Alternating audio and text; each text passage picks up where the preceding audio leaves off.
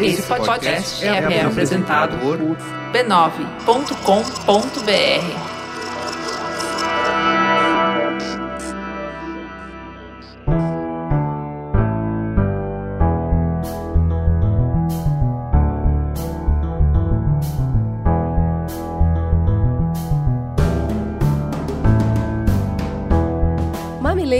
mamiletes, bem-vindos ao nosso espaço semanal de diálogo de peito aberto. Eu sou a Cris Bartz. Eu sou a Juva Lauer e esse é o Mamilos, o podcast que está mais interessado em construir pontos do que provar pontos.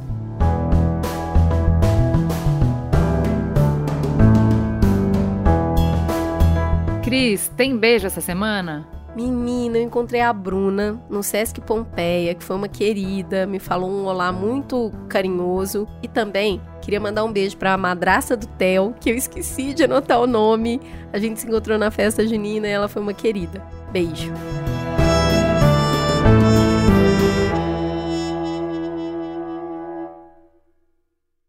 Ah, eu sou tão organizada, com certeza eu tenho toque.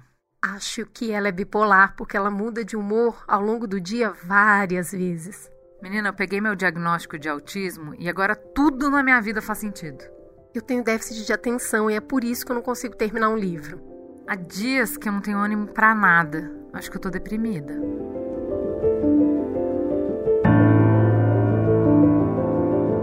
Essas são frases comuns que a gente encontra hoje nas redes sociais e nas rodas presenciais. O que é característica pessoal e o que é transtorno mental? O estudo Um Olhar do Digital sobre a Saúde Mental e o Trabalho mostra que as buscas por testes online para identificação de transtornos mentais cresceram 750% durante a pandemia. No TikTok, a hashtag psicologia tem 23 bilhões de visualizações. Já a hashtag saúde mental, mais de 3 bilhões. Isso mostra um pouco do fascínio que esse tema tem causado.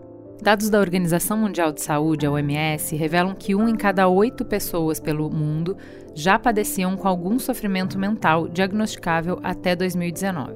Segundo a Organização Pan-Americana de Saúde, uma em cada quatro pessoas no Brasil sofre de transtornos de ansiedade, fazendo do brasileiro o povo mais ansioso do mundo. Entre 2019 e 2022, a venda de antidepressivos e de estabilizadores de humor cresceu 36% no Brasil de acordo com o Conselho Federal de Farmácia. Esse mesmo órgão informou que entre 2011 e 2019, a venda de remédios indicados para o tratamento de TDAH aumentou 111%.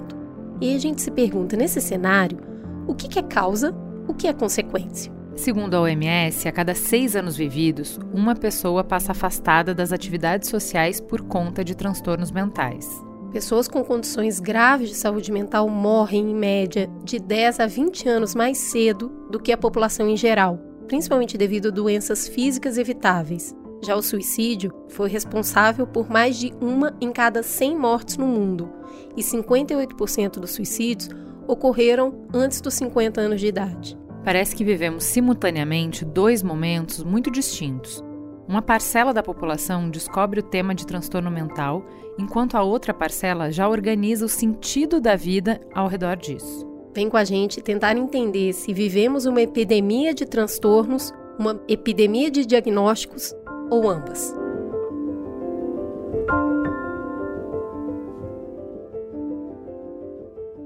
E para isso a gente precisa de companhia, assim, companhia boa companhia que sabe do que está falando. E por isso que a gente trouxe duas mulheres que a gente admira bastante. Vamos começar com quem já é de casa. Viviane Mosé, por favor, se apresente para os nossos ouvintes. Quem é você na fila do pão? Olá, meninas. É um prazer estar aqui novamente. Uma alegria. Esse programa é incrível e a conversa é sempre excelente. Meu nome é Viviane Mosé. Eu sou psicóloga, sou mestre e doutora em filosofia, sou poeta e sou especialista em elaboração e implementação de políticas públicas. Então, eu tenho uma longa carreira de, de academia, de estudo, mas eu tenho uma prática clínica de mais de 23 anos e, enfim, estamos aqui para falar de saúde mental e vida. Temos também aqui na mesa minha professora, a autora que agora está aqui na minha cabeceira. Anne Sui, por favor, se apresente para os nossos ouvintes. Quem é você na fila do pão? Ah, então, eu sou Ana Sui, sou psicanalista, escritora, trabalho com clínica, sou professora também. Me, me, dedico a estudar o amor como objeto de estudo e os relacionamentos de uma maneira geral. Então vamos começar. Tratar como comum, trivial as experiências vividas por quem sofre com doenças mentais é uma forma de banalização desses transtornos. Por outro lado, a apropriação pela população do conhecimento produzido sobre transtornos mentais para se autodiagnosticar, diagnosticar os outros e a instrumentalização da clínica também banaliza doenças mentais. Nesse sentido, a gente quer saber o que, que é patologização da vida.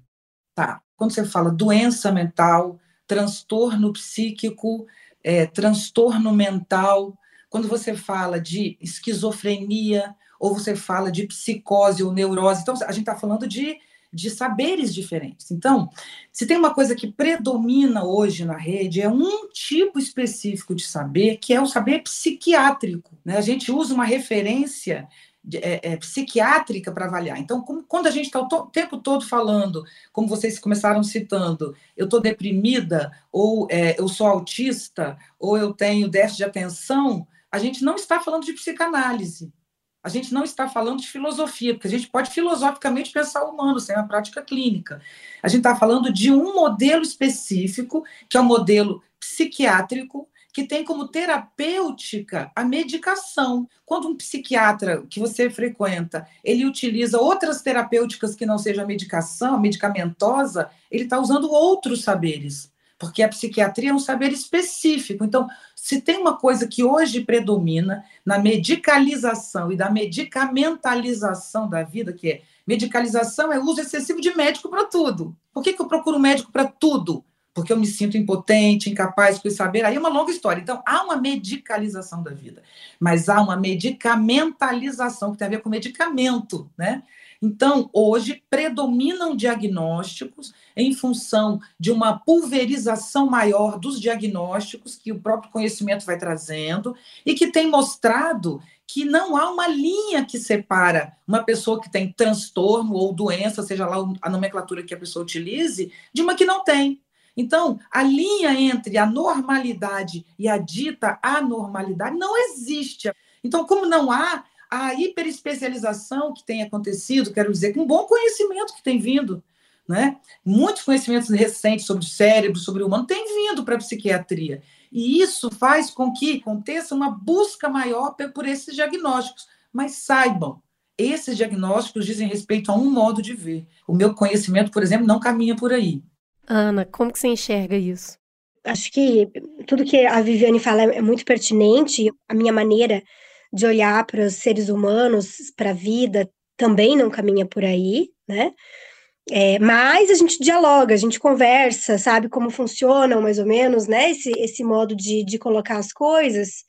E acho que tem a ver essa exacerbação desse modo de ver psicopatologizante a nossa existência humana tem uma certa relação com o quão esse modelo ele é facilitado, né, no sentido de que não tem uma grande complexidade. Quando a gente pega esse manual de psiquiatria, né, que a gente chama aí da nossa vers versão atual aí o DSM-5, e, e você pega para ler, qualquer um é capaz de ler e de compreender aquilo que está dito, porque ele é descritivo.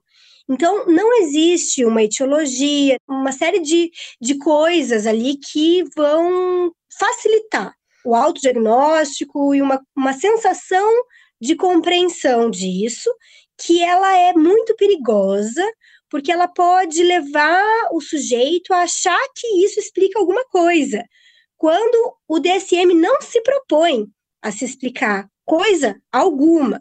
Então, toda vez que a gente está falando então de um tratamento de um profissional, seja ele da psicologia, da psiquiatria, da psicanálise, qualquer que seja o clínico que estiver sustentando um tratamento, ele vai ter junto alguma outra abordagem teórica que se sustente junto com esse DSM-5, junto com a psiquiatria, porque ela por si só não aponta grandes coisas para nós.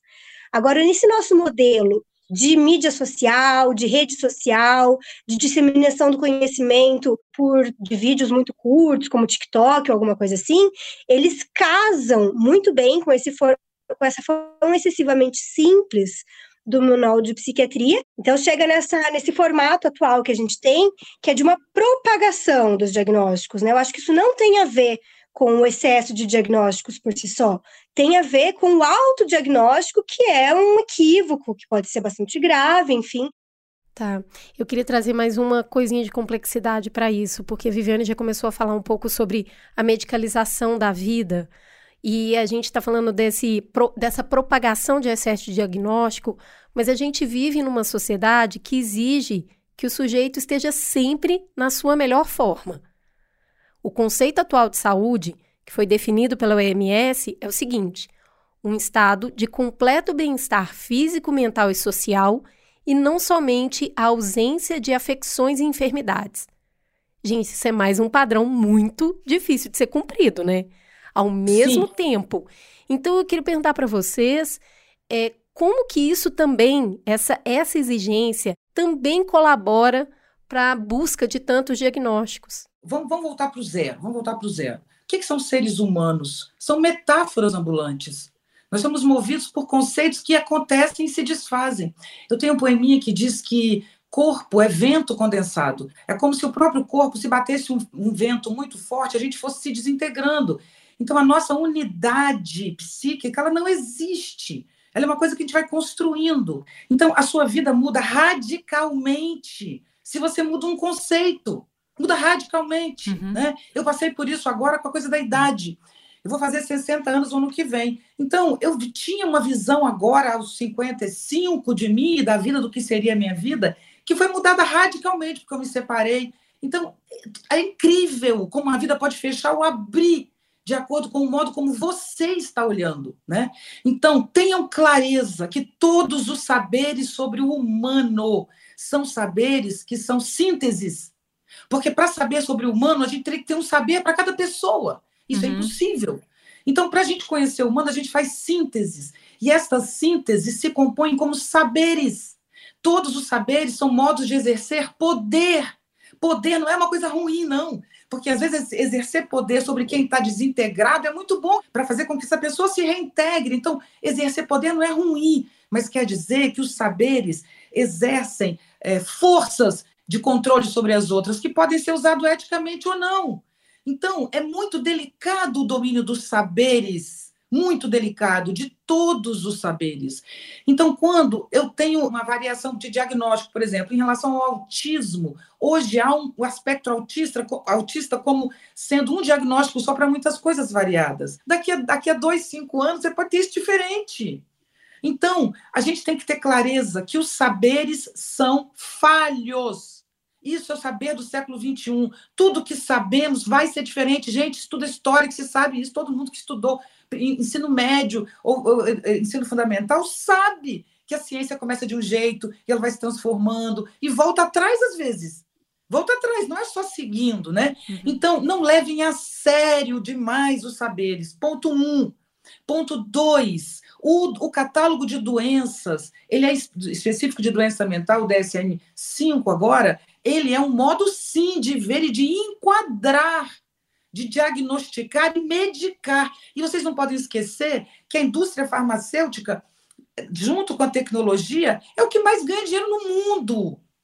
Que a gente tem uma revolução da medicação psiquiátrica grave, que foi feita no final do século XX. No entanto, nós nunca tivemos tantas pessoas sofrendo é, é, de, de transtornos psíquicos como temos hoje. Então, veja só, Viver não é uma doença. Existe diferença psíquica. E dependendo da época, ela é bem-vinda ou mal-vinda. A psicanálise nasceu de um transtorno na época que não existe hoje mais, que é a histeria feminina, porque as mulheres não podiam ter prazer sexual. A neurose, que era base, porque naquela época a gente tinha uma sociedade moralizante, estruturada em torno de verdades estabelecidas. Hoje, com a quebra da verdade, Ninguém mais é neurótico. Nós estamos mais próximos dos perversos, dos que se cortam, se machucam, machucam os outros, né? dos que ferem as pessoas com palavra, com gesto. Então, o psiquismo humano, ele acompanha o teu tempo. Então, são muitos saberes e a gente tem que ter cuidado na hora de diagnosticar. As coisas não tão simples. Como disse a Ana, o diagnóstico facilita, mas atrás daquilo ali não tem nada. É preciso ter um corpo teórico atrás daquilo ali para justificar ou não aquela, aquela, aquele diagnóstico. Para a gente caminhar, Ana, eu queria só trazer essa conceituação do DSM, que quem está ouvindo e não conhece, é uma sigla em inglês para o Manual Diagnóstico e Estatístico de Transtornos Mentais.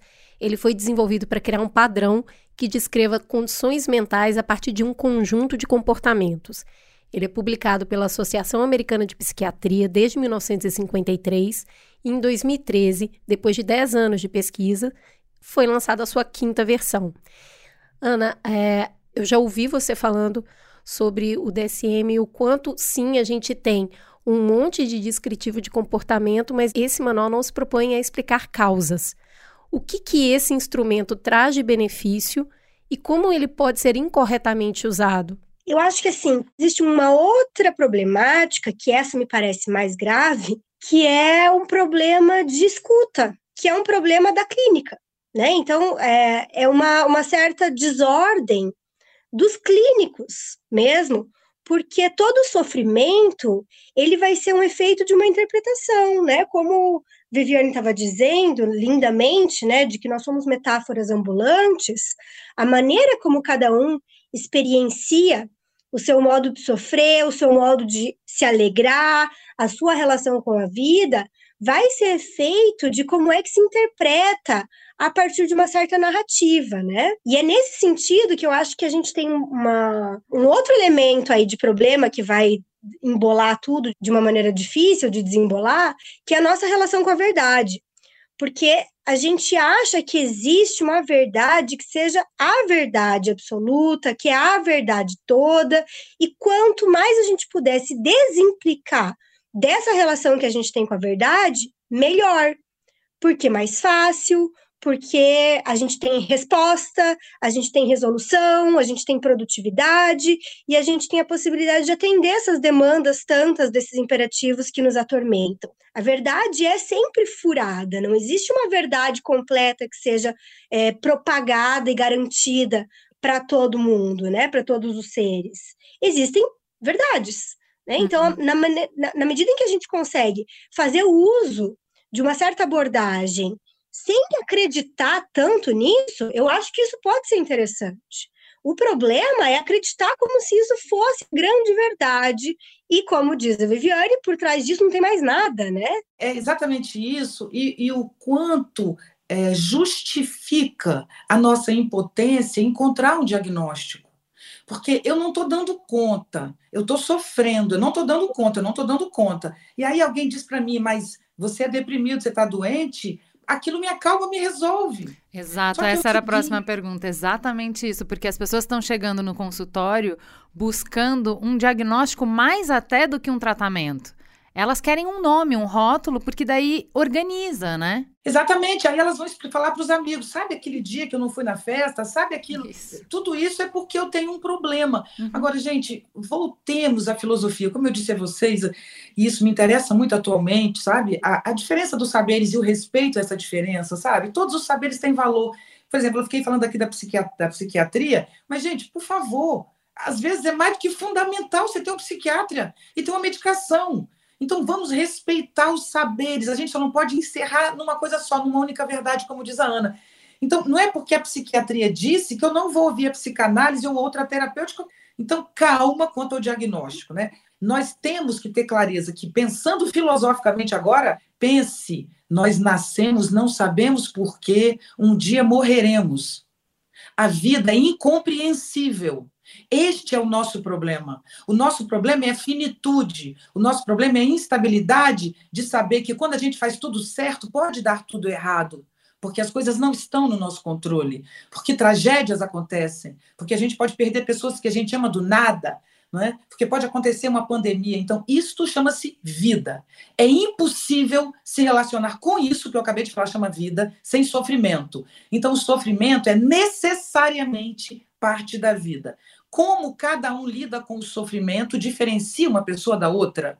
Numa sociedade afirmativa, o sofrimento é um bem, porque é a, a dor do aprendizado, o sofrimento. Todo sofrimento é a dor de um crescimento. Sim, é um crescimento muito dolorido que deixa muitas marcas, mas não é uma escolha nossa sofrer. É parte do processo da vida. Mas eu posso fingir que todo sofrimento é produto de culpa, ou culpa de um diagnóstico, ou culpa de como mamãe me tratou, ou culpa da civilização que não aceita, não respeita as pessoas, Tem, ou culpa do neoliberalismo, que é ótimo falar neoliberalismo, que também é como resolver tudo. Não!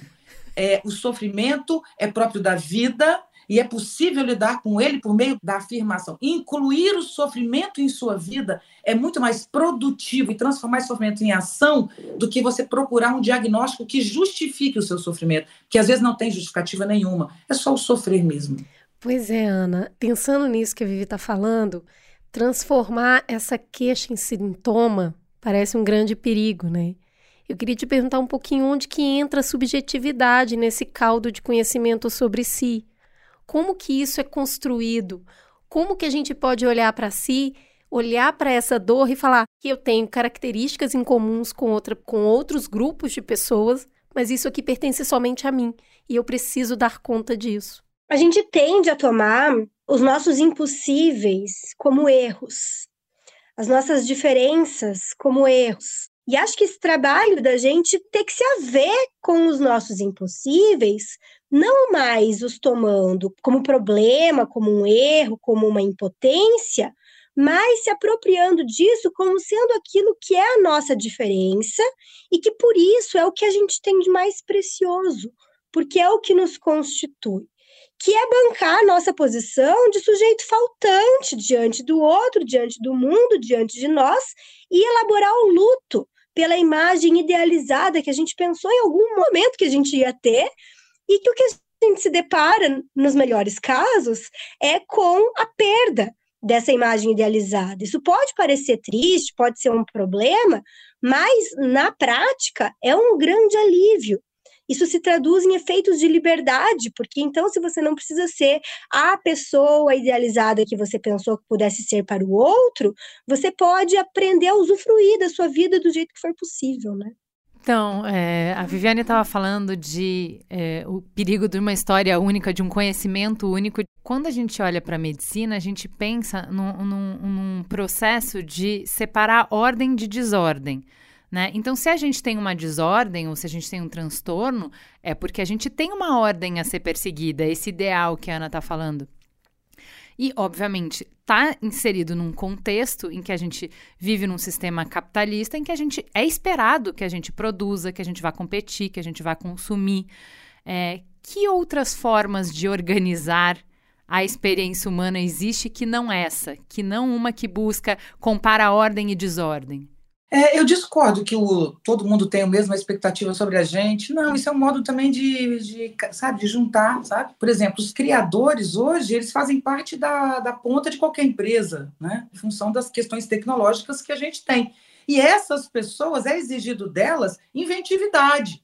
Né? Elas estão doentes, né? Acho que a gente está sabendo isso. Inclusive, essa semana o Globo publicou uma matéria que é a diminuição da carga horária. Não se trabalha quarta-feira, um dia da semana tira, e você ainda ganha dinheiro para se divertir. As empresas que fizeram isso, monitoradas por universidades, demonstraram aumento da lucratividade. Então, se aumenta o lucro, quando, por quê? Porque as pessoas oprimidas no trabalho, especialmente os criadores. Então, eu discordo. O mundo não exige igual de todo mundo, não. A gente diz isso para se justificar. Entende? Eu, eu tenho graves transtornos psíquicos, por exemplo. Eu participo do Encontro Nacional do SUS da área de saúde mental. Nesse evento, a metade é usuário e a metade é profissional, literalmente falando. Se tem 3 mil pessoas, 1.500 são usuários do SUS na área de saúde mental. E eu tô lá porque eu tenho transtornos graves psíquicos. E foram eles que me trouxeram o poema. São eles que me dão a sensibilidade de falar de improviso. Eu toco o coração das pessoas porque eu sofro. O meu sofrimento paga minhas contas, sempre pagou, mas não só a minha, de meus amigos todos, porque eu ando com pessoas parecidas comigo, mas não são amigos famosos, não. Muito amigas minhas cujo sofrimento psíquico paga as suas contas. O mundo também quer a nossa sensibilidade. E quanto mais você trouxer e impuser ao mundo a sua sensibilidade, mais o mundo estará preparado para recebê-la, né? Então, não é o mundo que exige da gente que a gente esteja bem, não. Desculpe, é a rede social. É a rede social que quer que você esteja bonito na foto, que tenha um Photoshop sempre, que não mostre ruga nem celulite, né? Mas a gente tem a VTube agora mostrando seu corpo cheio de, de marca de gravidez, e ela é uma, casada com outro rapaz. Então, hoje você já tem é, é, influenciadores mostrando ruca, celulite e barriga depois de uma gravidez. Com o tempo, as redes sociais, elas naturalmente vão sair dessa bobeirada contemporânea, sabe? Mas a gente pode ajudar. Não é o mundo que exige que a gente seja desse jeito, é a rede social. O mundo é algo que a gente constrói todo dia e os espaços a gente abre quando a gente tem força e coragem. Agora, Ana, quando a gente traz essa medicina para esse lugar de ordem, de desordem, a gente está contando que a gente não quer essa diferença, que é o que a Viviane está falando. Né? Eu quero todo mundo parecido, porque se eu medicalizar todo mundo para que todo mundo tenha um determinado tipo de comportamento, eu vou perder justamente essa sensibilidade. E eu queria te perguntar quais outras áreas do saber você vê que é suplantada quando a gente faz esse processo de massificação das pessoas? Acho que a arte, né, de uma maneira geral, é isso que restitui a dignidade ao, a diferença. Né? Então, há pessoas que têm uma, uma, uma, relação direta com a arte e que sequer precisam de psicanálise, por exemplo, porque têm acesso a isso né, de uma maneira direta, o que Freud chamou por sublimação, aos réis mortais, que não têm acesso a esse lugar em si de uma maneira direta, e a gente só encontra algum tipo de alegria na vida quando a gente consegue encontrar um lugar na vida para colocar isso. Uhum. Não precisa ser necessariamente no trabalho, não precisa ser necessariamente no emprego, pode ser que seja num relacionamento, pode ser que seja num hobby, mas todo mundo precisa ter um modo de, de entrar na vida, de ter uma relação com a vida onde se sinta pertencente. Aquilo que lhe causa, aquilo que lhe é ético, aquilo que lhe traz alegria, né? Agora, toda vez que a gente exclui, que a gente menospreza essa sutileza dessa importância disso para nós, a gente tende a excluir a nossa parte mais preciosa e se sentir mais afastado da gente e mais objetificado daquilo que o outro supostamente demanda. Daí eu acho que é importante articular com isso que a Viviane colocava, né? Que ela dizia que acho que não é o outro que, que demanda isso da gente, né? Que a gente seja tudo igual. E que talvez isso se traduza um pouco no que o Freud vai chamar de superego, que é um pouco a internalização que cada um de nós faz a partir do que a gente supõe que o outro quer, uhum. só que está dentro de nós, uhum. né? Está internalizado, é claro que não é delirante, então tem uma relação com o mundo externo, tem uma relação com o outro, mas é, sobretudo, uma autoexigência que faz com que a gente ache que a gente precisa ser igual ao outro, que a gente precise produzir como o outro, uhum. que a gente precisa ser feliz como o outro é feliz ou coisas assim, e que é uma prisão, porque eu não tenho como ninguém ninguém vai me liberar disso a não ser eu mesmo, né? Então, por vezes, o outro nem estava demandando isso de mim, era eu que estava imaginando, né, que, que o outro estava demandando isso de mim, e tá tudo bem se o outro estiver demandando isso de mim, uhum. mas eu falo, beijo, querido, essa, essa demanda não é minha, né, e suporto deixar o outro decepcionado. Meninas, eu queria retomar uma coisa lá atrás que eu falei. Eu disse: não, temos diferenças psíquicas. Por quê? Porque se você sofre de uma doença chamada neurose, e se você é super organizado, excessivamente organizado, a ponto, a ponto de não conseguir viver, mas você trabalha numa instituição que exige organização, você não vai se sentir doente. Você vai ganhar pela sua doença. Hoje a gente tem os profissionais que trabalham demais, workaholic, por exemplo. Isso é compulsão, o nome disso. Isso é grave. Mas a pessoa tem uma compulsão que é lucrativa para a empresa. Uhum. Ninguém vai dizer que ela está doente, não. Ninguém vai perceber essa doença. Então, o que a gente chama de doença é a desadaptação social. O que eu estou dizendo é que nós todos temos direito à vida. Então, por exemplo, eu convivo e nós convivemos eu tenho um amigo que é diagnosticado como esquizofrênico. Ele tem uma namorada, ele trabalha, ele vive e às vezes ele, ele delira com a gente. E por que, que eu não posso entender que a organização psíquica dele é mais desestruturada? Então, nós temos mania de julgar as pessoas de acordo com a nossa facilidade. Então, tenho certeza que muitas doenças, teoricamente falando, estão na vida das pessoas. E você não, não entende isso como transtorno, porque isso simplesmente te coloca socialmente. Né? Por exemplo, a excessiva vinculação à beleza, a excessiva vinculação à forma. Né? Será que isso, isso é, é, é faz parte ou não da sua doença? Você acha que não, porque te põe linda na internet. Então, nós somos humanos, Nós nascemos indeterminados como humanos. Os cachorros já nascem mais prontos, os cavalos, né? os animais da selva. Nós nascemos abertos. Nós precisamos de nove meses de gravidez e de pelo menos cinco anos de educação para a gente se locomover e ter alguma autonomia. Esta educação vai trazer para a gente valores estabelecidos que nos levam ao lucro e à passividade, que é um modelo estabelecido social, né? Então, pense, você nasceu, você tem direito à vida, você tem direito de manifestar, como diz a Ana, a sua subjetividade em algum lugar, seja ele qual for o lugar. Isso é a sua vida. Isso é a sua vida. A civilização é uma coisa que existe muito antes de você e que te impõe padrões, mas você não precisa segui-los, até porque quem guia essa civilização é quem a transforma. As lideranças são, são as pessoas que estão o tempo inteiro em choque com a civilização, promovendo mudanças, né? Isso acontece em todas as áreas do saber. Então, veja só, se nós tivermos uma educação estética, nós vamos aprender a nos relacionar com os nossos afetos antes de entendê-los. Eu aprender o que eu sinto. Então, há uma razão que a educação estética da humanidade, Schiller, né? Que é 1800 e pouquinho, 1700 e pouquinho, já nem sei a data certa. Schiller, que tem um livro chamado Educação Estética da Humanidade, ele diz: no dia que a gente aprender a lidar com os nossos afetos, isso tem a ver não só com assistir arte ou estudar arte, infelizmente, nós não temos a educação estética que nos faz entender sem racionalizar os afetos. Então, diz o Schiller, quando a educação estética acontece, eu aprendo desde muito cedo a lidar com variações de intensidade, porque o gosto vem por intensidades e não por conceitos. Essa sensibilidade corporal foi absolutamente negada em nome de uma razão prática e objetiva. Muito bom. Nesse primeiro bloco, a gente problematizou bastante como essa conversa pode ser banalizada e o perigo que isso traz para a gente. Agora, no segundo bloco, a gente vai pensar um pouquinho em entendimento como a gente pode se cuidar melhor para além do raso.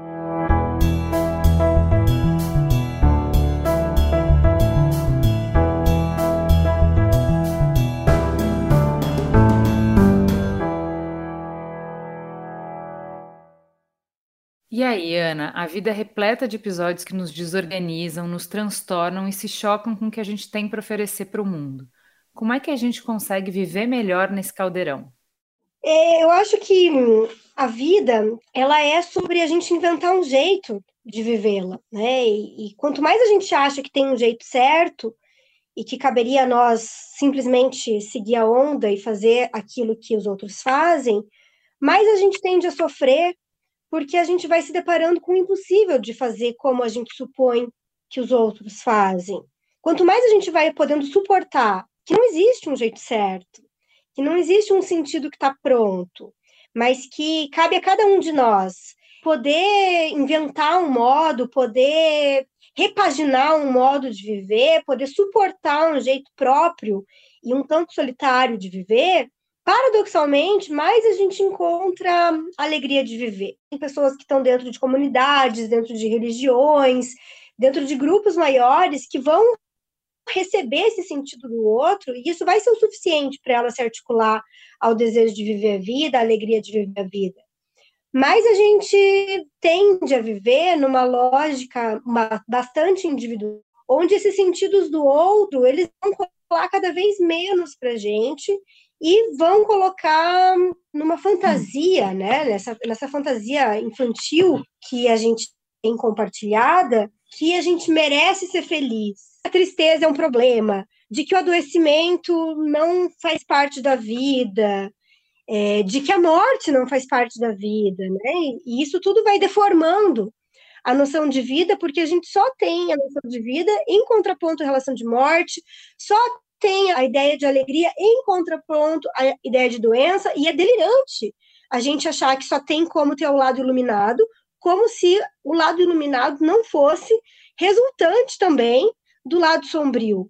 É, então, quando a gente consegue é, suportar um tanto mais as ambivalências, por isso que eu acho que isso tem uma relação bastante intrínseca com a relação que a gente tem com a noção de verdade, mais a gente consegue suportar que não está tudo garantido, a vida não está ganha, e a gente vai precisar rever os nossos sentidos de vida, inclusive, e a maneira como a gente se coloca na vida, talvez muitas vezes ao longo da vida, e isso não é um problema, isso é um bom sinal. É o seguinte: não tenham medo do sofrimento. Incluam o sofrimento em sua vida. O sofrimento não é uma penalidade porque você errou e Deus está te castigando. O sofrimento não é uma culpa porque você fez errado e a sociedade está te criticando. Não. O sofrimento é próprio. A gente sofre porque existe, né? Então, assim, é, tirar o sofrimento da vida dá muito trabalho e, e não funciona. É preciso inseri-lo. Então, entenda ponto um: sofre-se, é incondicional. Então, todo mundo sofre, não é você que sofre. A Gisele Bündchen sofre, né? escreveu sobre síndrome do pânico e ela sofre. Então, todo mundo sofre.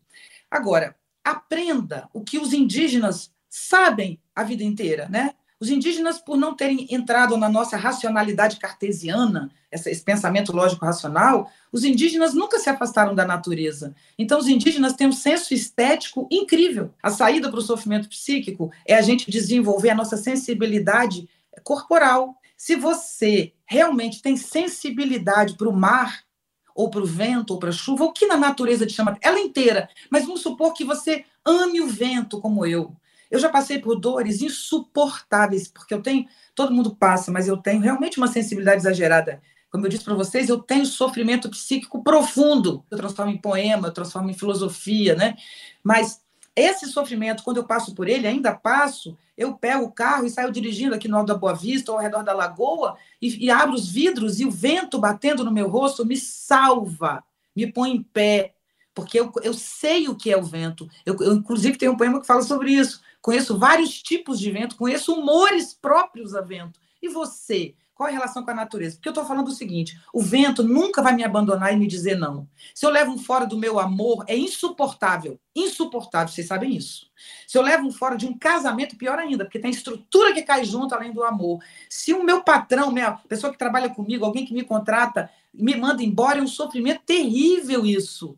Entende? Às vezes não é sua culpa. Então, se você deposita a sua alegria em uma pessoa, essa pessoa pode ir embora, esse trabalho pode ir embora, mas o mar nunca vai te abandonar. Portanto, como fazer? Qual a solução? Desenvolva o seu senso estético. Primeiro, o seu corpo, a sensibilidade da sua pele. Você sabe olhar, você põe amor quando olha, porque se você olha projetando amor, o mundo fica outro. Você põe amor no que você ouve, você vai aprender a ouvir as pessoas e vai se tornar agradável para elas, porque é lindo. Agora, eu não estou falando de ouvir de saco cheio para depois cobrar da pessoa o tempo que se alugou. Eu estou perguntando se você é capaz de ouvir com amor a história do outro, ou qualquer outra coisa, ou ouvir música. Você sabe mesmo ouvir música? Se você sabe ler um poema de verdade, agora não é mais a natureza, agora é a sensibilidade estética, né? Não se nasce sabendo, é preciso aprender. É como comer peixe cru na, na, na comida japonesa. Você odeia quando come a primeira vez, você aprende a gostar. Então, nós temos que desenvolver a nossa capacidade de expressão, a nossa expressividade. Eu, ah, eu não sou artista. É, é também. Pode não ser artista de criar, mas artista de receber. Você pode arrumar sua casa de um jeito novo. Você pode se preocupar com sua maquiagem, com seu corpo, como criação e não como adaptação ao mundo. Portanto, você quer viver melhor? Desenvolva a sua sensibilidade. Pessoas sensíveis acham graça em qualquer coisa, divertem-se com qualquer coisa. Então, quando um indígena olha o céu, ele está olhando para a natureza inteira, que representa para ele o que é sagrado, grandioso e que o alimenta. A gente só sabe se alimentar do outro, literalmente, do que o outro está falando. Então, muda o foco. Alimente-se do que alimenta. Não procure alimentos que não saciam, alimentos que produzem mais fome, como a visão do outro, por exemplo. Mas, Viviane, muitas vezes as pessoas estão num ponto de, de opressão, de submissão, que não tem nem energia para isso e você traz, eu tenho transtornos psíquicos graves e eu faço um esforço consciente e eu trabalho isso de diversas formas para sustentar quem eu sou no mundo. Muitas pessoas não têm essa ferramenta. Então, é, a minha pergunta para você é: se existe, na sua opinião, um diagnóstico que não seja alienante, uma medicalização que não seja é, de exclusão da subjetividade? Pode ser que você tenha uma situação já grave, de um transtorno antigo, você pode estar usando medicação psiquiátrica há muito tempo. Então, quem tem um caso mais crônico, por exemplo, de, de, de, de distúrbios muito antigos, você precisa desconstruir a sua relação com esse distúrbio. Ele tem que deixar de ser o que ele é para você, mas lentamente, porque ele está muito antigo. Então você tem que, aos poucos, eu começaria com filosofia. A filosofia é fundamental para a cura. Fundamental para a cura. Entenda coisas como eu acabei de te dizer aqui, por exemplo, sabe? De que as coisas não são, as verdades não são para todos. Então a filosofia pode te ajudando é, a entender, entender como é, já é uma grande coisa, né? Alimente-se de outras forças que possam trazer vida para você. Não esqueça que nós estamos falando da sua vida, não é do seu papel social. Um dia você nasceu, um dia você vai morrer e você tem direito à vida. Então a sua vida merece alegria. Busque alegria, busque contentamento, né? Afaste-se da culpa. A culpa é aquilo que diz que você sempre não está no lugar certo, né? Ninguém está no lugar certo, relaxa. Ninguém está no lugar certo. Isso ajuda a gente a se colocar, né? E é isso, a medicação você pode usar, se for necessário. É, a gente estava conversando, Ana, eu queria muito ver a sua visão sobre isso também. A Vivi e você trouxeram é, estratégias de suporte da vida que vão para além é, é, do diagnóstico do medicamento. Entretanto, a gente sabe que tem pessoas hoje que estão muito adoecidas e que precisa de um, de um, de um suporte maior. Se a gente está falando de um número crescente de suicídios, a gente não está falando para uma pessoa que hoje vai ver arte em nada. Aquela pessoa que deixa de se realizar nos laços sociais. Uma pessoa que se exclui dos laços sociais, da família, do trabalho, dos amores. Ela simplesmente se retira desses laços sociais porque ela não dá conta mais. Ela não consegue se realizar em nenhum desses laços. Como que a gente pode olhar para essas pessoas também?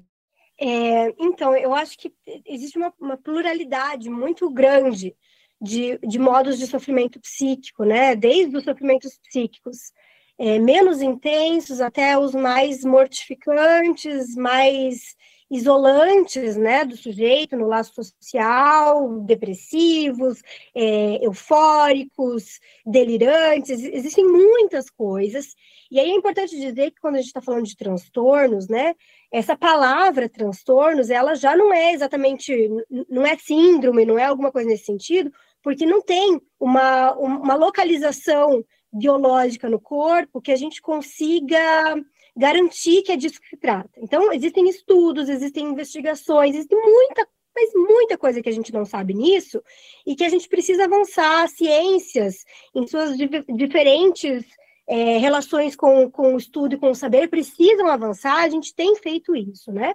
Mas o que me parece muito fundamental nessa discussão é que, seja lá qual for a modalidade de sofrimento, é muito importante que se possa encontrar algum tipo de espaço para elaboração disso.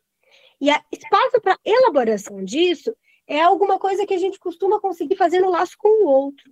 Né? Então, independente se alguém que tem um, um acompanhamento é, medicamentoso, a grande importância de se ter a quem poder falar disso, a quem se poder endereçar alguma coisa disso, a quem se pode subjetivar algo de como se vive, de como se sofre, de como se alegra, e que se traduz nos espaços de psicoterapias, de maneira geral. É claro que a gente sabe que tem, uma, infelizmente, uma, uma parcela significativa da nossa população não tem nenhum acesso, e aí acho que é importante poder dizer que hoje a gente tem nas universidades de psicologia atendimentos à comunidade, tem muita gente que não sabe disso, né? E tem estudantes de psicologia de quinto ano que são acompanhados por supervisores que têm uma experiência clínica, que podem escutar as pessoas, existem diferentes projetos também de psicólogos, de psicanalistas que oferecem algum tipo de escutas né, para a população que não tem acesso.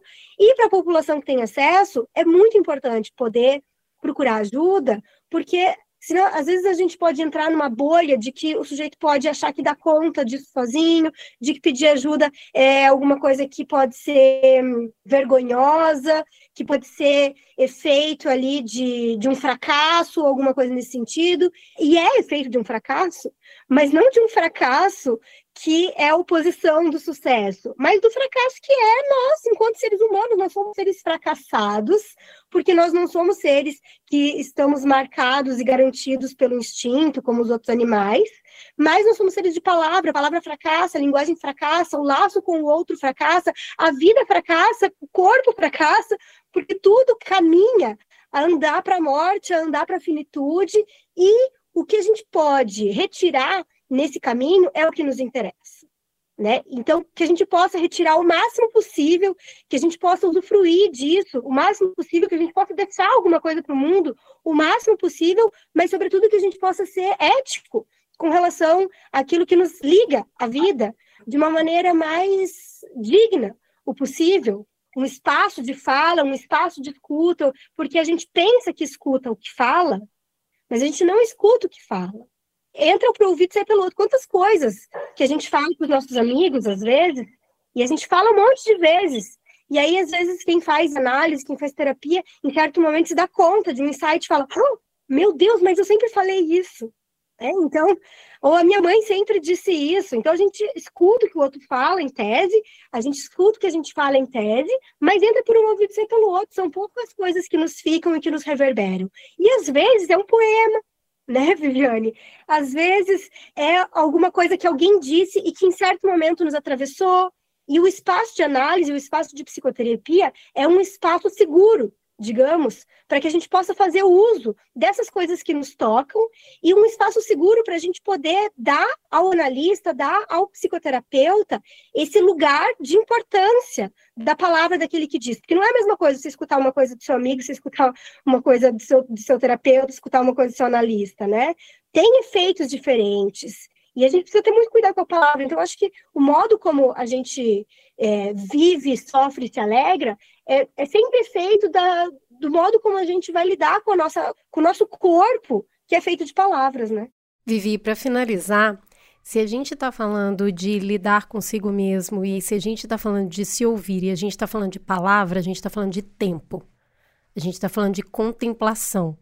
A gente vive numa sociedade com um conteúdo infinito hoje, né? Você sabe de tudo o tempo todo, a quantidade de músicas, séries, livros, informação que tem no mundo e a sensação às vezes que eu tenho é que a gente está comendo infinitamente e nunca para para digerir. Como que é esse processo de elaboração? O que, que é parar para se ouvir?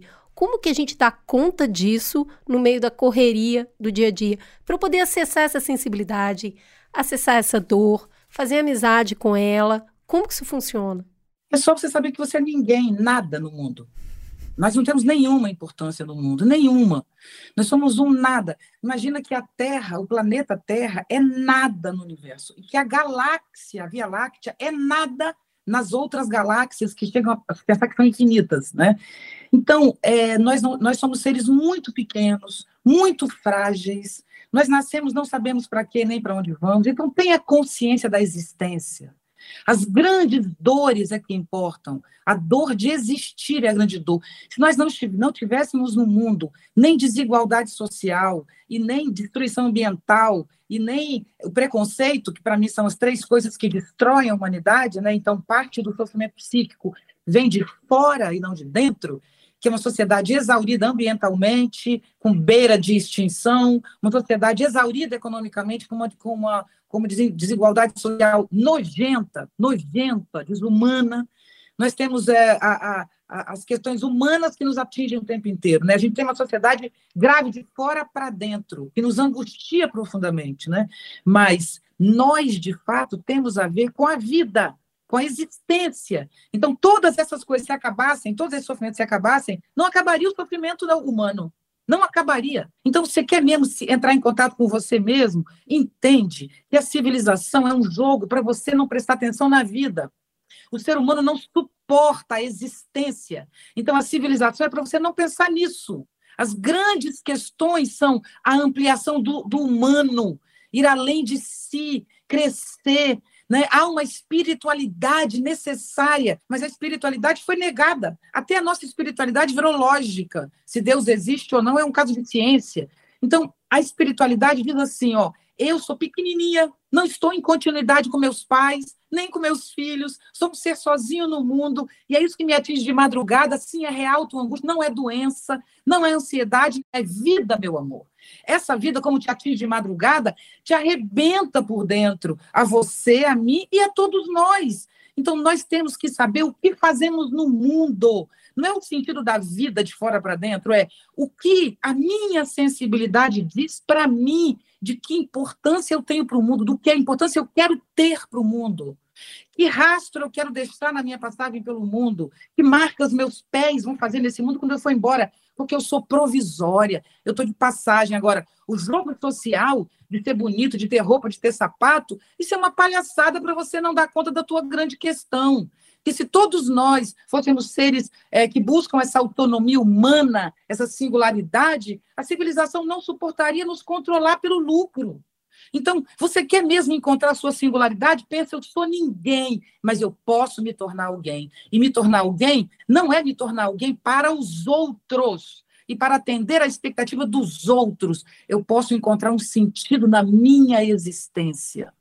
Isso faz toda a diferença. Isso é único, singular e diz respeito a essa, essa digital que cada um tem. Então, é esse é o grande recado que eu tenho para vocês. Adoecer a humanidade é um modo de trazer a inteligência artificial, que é a nossa nova revolução tecnológica.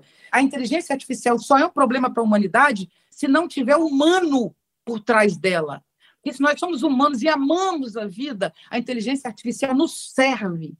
Mas se nós somos deprimidos, que é o que está acontecendo com o mundo todo, deprimido, suicida, se automutila, ou precisa de medicação psiquiátrica para ter alegria, se nós terceirizamos a vida, terceirizaremos para a inteligência artificial e todo o perigo dela vai estar. Agora, enquanto atrás de uma tela tiver um corpo que sente, vive, que troca afeto, a tela só nos ajuda, a virtualidade só nos contribui. É isso. Lindíssimo. É, acho que é, é isso também. Eu, eu tô. É, eu fico muito emocionada de escutar a Viviane falar essas coisas, né? Muito impactante. É muito bonito isso. E acho que isso demonstra assim, o quanto nós estamos carentes de sensibilidade, carentes de poesia, carentes de poder usufruir disso que são os efeitos da, da nossa existência no mundo que podem produzir essas coisas que são tão maravilhosas e que nos ligam um ao outro, né? Acho que realmente alguém que não consegue usufruir do poder da palavra, da sensibilidade da poesia, é alguém que está adoecido, né? A gente vive num mundo que é mesmo adoecedor. Por isso que a psicanálise é alguma coisa que me interessa tanto e onde eu decido colocar minha minha libido, né? Justamente porque é um tratamento que faz uma aposta no valor da palavra como aquilo que nos liga ao outro e como aquilo que nos dá uma certa plasticidade para que a gente possa é, reconfigurar a nossa relação com o eu, a nossa relação com o mundo, com aquilo que a gente pensa que existe e tudo mais, né? Porque a gente fica muito tomado pelos imperativos de como devia ser, de como devia amar, de como devia não sei o quê, e de como devia também sair desses imperativos. O que não deixa de ser mais um imperativo também, né? Porque uhum. a gente vê essa, essa, história de ah, você tem que conectar as redes sociais, tinha que ser low profile, tinha que ser não sei o quê, e entra como mais um imperativo. E aí a gente buga nosso, nosso psiquismo, porque ao mesmo tempo tem esses imperativos de produza é, produtividade, conteúdo, entrega para o outro, e saia das redes, faça um sabático, se conecte consigo e tudo mais. Não tem como atender todos esses senhores ao mesmo tempo. Então, eu também acho que a gente precisa, de alguma maneira, acolher essas no... esse nosso bug no sistema, porque nós somos efeitos da cultura, e essa é a nossa cultura, esse é o nosso tempo de hoje, nós somos essas pessoas cheias dessa pereba psíquica que são efeito do nosso tempo, de como a gente vive, e é com isso que a gente vai ter que lidar mesmo, né? Não tem outro. Gente, eu achei que vocês iam resolver o problema, vocês só ampliam só o problema. Né? Cada vez que a Viviane vem aqui, ela aluga um triplex na minha cabeça. Aí a gente trouxe a Ana pra piorar a situação. Vou... Tava ruim, aí parece que ficou pior. É, aí eu vou virar o quê? Aquele meme da Nazaré Tedesco. Eu não consigo trabalhar, não faço nada, só fico lembrando as coisas que ela, vocês falam aqui. E aí? Gente, muito obrigada por esse convite ao sentir, porque eu acho que é isso que a gente está fazendo aqui. Sentir quem eu sou no mundo respeitar quem eu sou no mundo, procurar onde eu posso colocar a minha singularidade e sustentar minhas gracinhas, sustentar meus desejos e os meus sofrimentos. E esse é o convite que a gente queria fazer com esse programa. E eu acho que é isso que nos torna humano. o sentir e a palavra. Então, é esse convite para conversa, para digerir tudo que a gente está comendo e transformar, metabolizar essa experiência em vivência e sentimento. Muito obrigada. Muito obrigada por isso. Eu que agradeço o convite por estar aqui com vocês, escutar a Viviane. Foi um prazer enorme e espero poder voltar já. Aquelas que vai querer voltar. Toma a chave, pode voltar, a casa é sua. E você sabe o que eu ia terminar dizendo? Eu ia dizer assim: é, chame o seu sofrimento para conversar, tome uma cerveja com ele, um vinho. Fala, pergunta para o seu sofrimento: o que, que você quer me dizer? Transforma ele no seu amigo. O seu sofrimento é seu. Né? Converse com ele. Não queira que ele vá embora. Queira que ele vá embora. Mas como ele não vai a hora que você quer, mantenha com ele uma relação de amizade, facilita as coisas. Foi um prazer, meninas, como sempre, Ana, adorei te ouvir. Foi um prazer estar com vocês. E saibam que toda a sensibilidade poética que eu trago aqui nos meus poemas vem do sofrimento psíquico, vem do meu cão sofrimento, do meu amigo. Que linda, muito linda. Gente, muito, muito obrigada. Para você que ouviu até aqui, que está sustentando essa barra que é gostar de você mesmo, muito obrigada por estar com a gente até semana que vem. Beijo, gente.